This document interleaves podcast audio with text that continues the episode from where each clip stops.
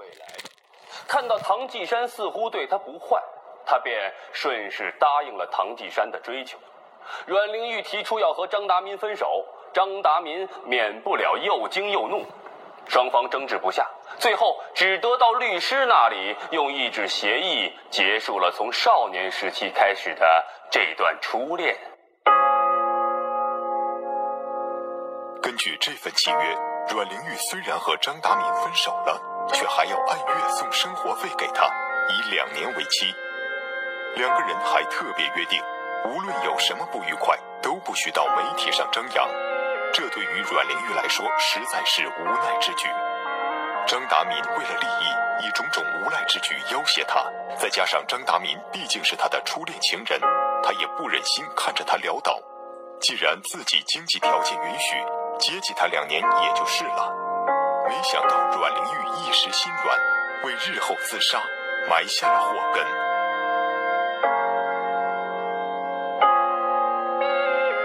唐季山在广东乡下是有夫人的，他无法和阮玲玉正式结婚，两人仍然是同居关系。唐季山有妻时，这阮玲玉起初是不知道的。此时的他与唐季山俨然是一对甜蜜的新婚夫妇。就在阮玲玉和唐季山还处在你侬我侬的蜜月期时，有一个人出现了。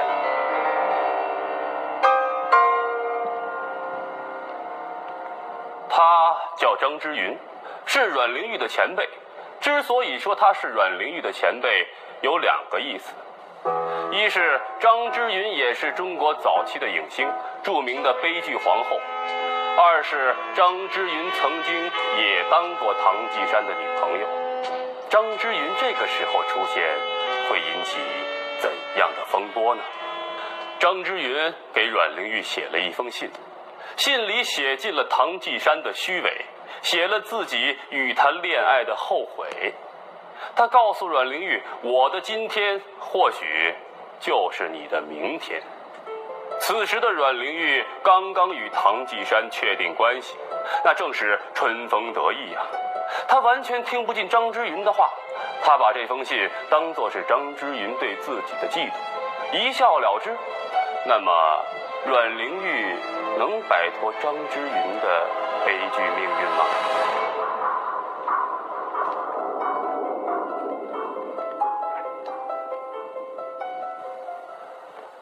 阮玲玉的邻居回忆啊，有一天夜里自己回家，看到阮玲玉站在自家门口哭泣。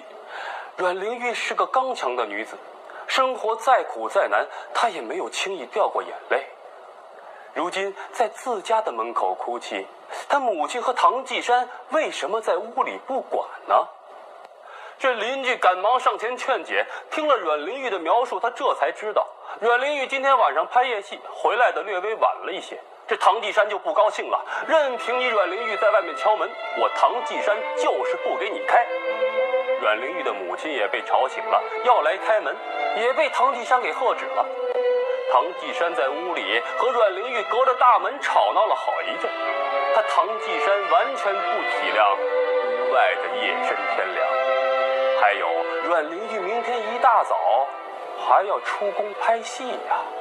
从这个故事中，我们可以看出，唐季山暴躁自私，他和阮玲玉的生活并不像他们表现出来的那样光鲜亮丽，甚至唐季山还有家暴行为。就在阮玲玉和唐季山的关系出现危机时，张达民回来了，他原与阮玲玉定下契约，由阮玲玉每月供他一百块。以两年为期，现在眼看两年的期限就快到了，张达民怕自己会断了阮玲玉这个收入来源，便来找阮玲玉，以各种理由要钱。这阮玲玉啊，开始还能打发他，后来他胃口越来越大，就像一块口香糖一样粘在身上甩不掉，让阮玲玉十分的苦恼。困境中的阮玲玉不得已向唐季山去求助，谁知道唐季山却冷冷地说：“你要给他钱，那是可以的，我是不给的。但是我觉得你这样下去的话是没完的。他是一个无赖。听了唐季山的话，阮玲玉下定决心不再理张达民。这下张达民可急了，他一怒之下去法院递了一张诉状，说阮玲玉窃取财物、侵占衣饰，共值三千余元，并私刻张氏之图章，状告阮玲玉偷盗张家的财物，供应唐继山享乐。明明是同居关系，可张达民却故意在诉状里公然称阮玲玉是自己的妻子。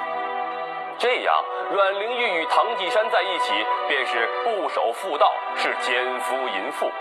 那唐季山他也不甘示弱呀，他丝毫没有顾及到阮玲玉的感情，立刻也递了一张诉状，告张达民他是诽谤。阮玲玉一向善良单纯，出道以来一直受着影迷们的喜爱与保护，这样恶毒的人身攻击，怎么能使阮玲玉不愤怒呢？在外承受着恶毒的攻击，对内阮玲玉发现唐季山不仅对自己冷漠无情，他还和自己的好朋友关系暧昧。阮玲玉的心里越来越脆弱。阮玲玉在外面被谈论、被误解、被消遣，她受了这样大的委屈，回家竟然连一个可以倾诉的人都没有。这种境地，想想该有多凄凉啊！不出，时间。在慌乱里流逝，很快就是三月八号了。阮玲玉已经接到法院的传票，要她于三月八号为张达民、唐季山诉讼一案出庭。三月八号早上，记者和好事的民众挤在法院门口，他们在等待阮玲玉，等待她亲口说出那些他们所期待的不堪。最终。在法院等待的人失望了，他们自始至终都没有见到阮玲玉和唐季山的身影。难道这阮玲玉改变了主意，拒绝出庭？这桩诉讼案在一方，阮玲玉盛装出席宴会，林楚楚悬着的一颗心才算是放了下来。席间，阮玲玉问着每一个人同样的问题。我是个好人吗？这个善良的姑娘一直想做一个好人，无奈那些报纸把她写的太坏。一直到这一天，她最大的愿望还是做一个好人。宴会结束后，阮玲玉和唐季山一起去扬子饭店跳舞。晚上回家，司机听到阮玲玉和唐季山在车子里发生了激烈的争吵。阮玲玉和唐季山吵架，在司机眼里已经是平常事了。他万万想不到，这可能是他的女主人最后一次跟唐季山吵架了。第二天便是阮玲玉和唐季山、张达民三人对簿公堂的日子。他要怎样顶着奸夫淫妇的罪名见人呢？他要如何面对他爱过、付出过的这两个男人呢？唐继山倒对这一切毫不在乎，他早早就睡下了。半夜里，唐继山从梦中醒来，听到了两声痛苦的呻吟。刚开始，他还以为是梦境是幻觉，后来，唐继山猛地清醒过来，阮玲玉服毒了。她一个老实单纯的弱女子，能接触到什么致命的毒药？一直以来，阮玲玉常要服用安眠药才能入睡。回到家里，经过一场乱糟糟的宴会和一场乱糟糟的争吵，她已经精疲力尽了。想到明天，一大堆烦心事涌上了心头。阮玲玉睡不着，夜里说饿。要吃一碗妈妈煮的粥，阮妈妈可是万万没有想到，女儿将安眠药加到了自己煮的粥里一起。大剂量的安眠药并不能使人安眠，服药的人会腹痛如刀绞，从服药到死亡的过程漫长而又痛苦。阮玲玉的痛苦呻吟惊动了熟睡中的唐季山，同时，也惊醒了阮妈妈。阮玲玉和唐季山回到家的时间是三月八日的凌晨一点。回到家的一个多小时内，阮玲玉做出了她人生的最后一个决定——服毒自杀。可是阮玲玉死亡时间却是三月八日下午的十八点三十八分，这中间相隔竟长达十五个小时以上。这究竟是为什么？这服用大剂量安眠药自杀的抢救方法呀，其实非常的简单，只要发现的及时，送到医院洗个胃，吊瓶盐水，那就没事了。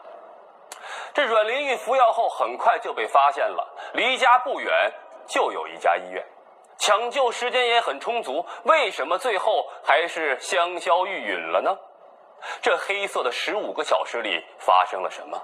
谁才是害死阮玲玉的元凶？一般人发现有人服毒自杀，第一反应往往是送医院去救治。可唐季山没有这样做。自私的唐季山想，阮玲玉这么大的明星，妇孺皆知，如果把服毒的她送到医院去，又要有多少的猜忌，多少的流言出来？自己本来就受损的名誉，只会更加糟糕。唐季山在这里犹豫，阮妈妈看到急坏了，女儿可是她唯一的亲人。唐季山，你快点救人呀！唐季山很快了解到，阮玲玉上次自杀是送到一家日本医院救治的。这日本医院在比较偏僻的地方，也有为病人做隐私保密的习惯。不如就把阮玲玉送到那里去，不惊动任何人，救活她就当什么。事儿都没发生，哎，不会给小报增添一桩八卦，也不会给自己的名誉带来任何的损伤。唐季山打着自己的小算盘，他根本就没有想到阮玲玉此时正是救治的黄金时间。日本医院路途遥远，道路坎坷难行，他简直是在拿阮玲玉的生命在开玩笑啊！唐继山把车子开出来。执意要送阮玲玉去日本人开的医院，因为路远，本就耽搁了救治时间。到了日本医院，唐继山发现这里夜间根本就没有值班的医生，情急之下，他只好调转了车子，又把阮玲玉送到了一个朋友开设的私立医院。很遗憾，这里也没有夜间急诊。唐继山的医生朋友听说出了事，大惊失色，连忙赶到了医院。这个时候是三月八号早上五点钟，距阮玲玉服毒已经过去了三个小时。三个小时，黑色的三个小时，阮玲玉的生命在痛苦挣扎中流逝。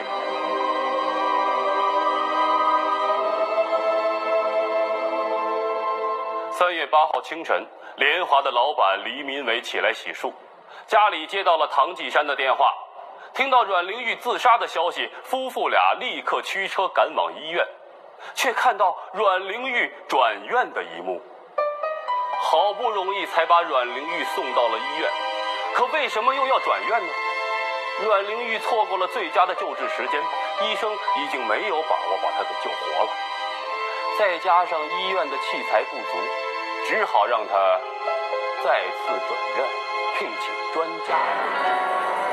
想到这里，黎敏伟立刻举起了相机，拍了一张转院时阮玲玉的照片，作为唐季山怠慢治疗的证据。等到阮玲玉再次转院，这天已经亮了。耽搁到现在，即使是华佗在世，也无力回天了。阮玲玉此时的心情，恐怕与新女性的伟明一模一样吧。她难过，她悲愤，她不甘心呀。她甚至有些后悔吃下了安眠药。如果这个世界不是那么冷漠的话，他也想好好的活。下午十八点三十八分。伴着三月八号这天的夕阳，阮玲玉流着泪，永远闭上了眼睛。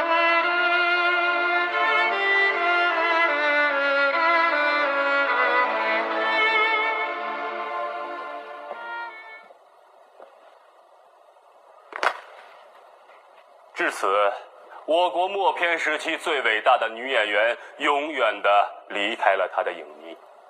媒体以最快的速度报道阮玲玉去世的消息。荒诞的是，他们开始转变笔锋，极力的赞颂她，说她是伟大的演员，是贞洁烈女。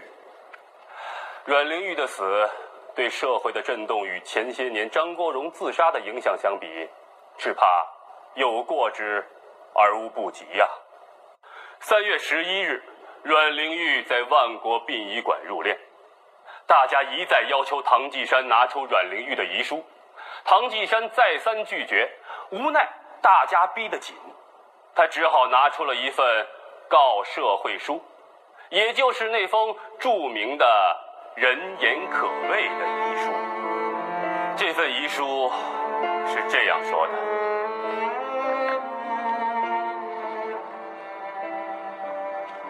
我现在一死，人们一定以为我是畏罪。其实我何罪可畏？因为我对于张达民没有一样有对他不住的地方。别的姑且勿论，就拿我和他临别脱离同居的时候，还每月给他一百元。后面还写道。想了又想，唯有一死了之。唉，我一死何足惜？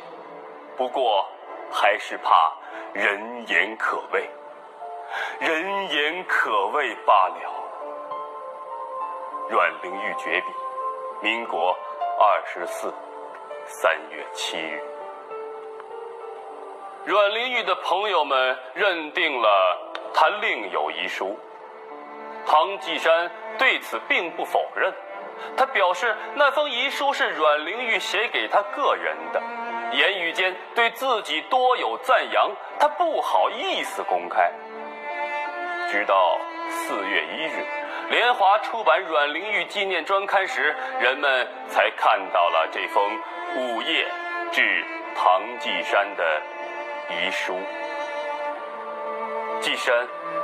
我真做梦也想不到这样快就和你死别，但是不要悲哀，因为天下无不散的宴席，请待千万节哀为要。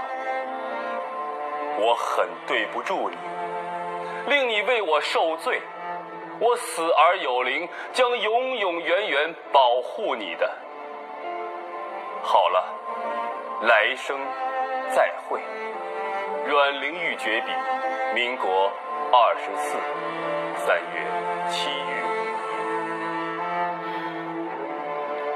两封遗书，看似唐季山能够对大众有所交代了，他以为事情很快就会尘埃落定，可万万没有想到的是，很快就有质疑声了：遗书是假的，这。又是怎么一回事呢？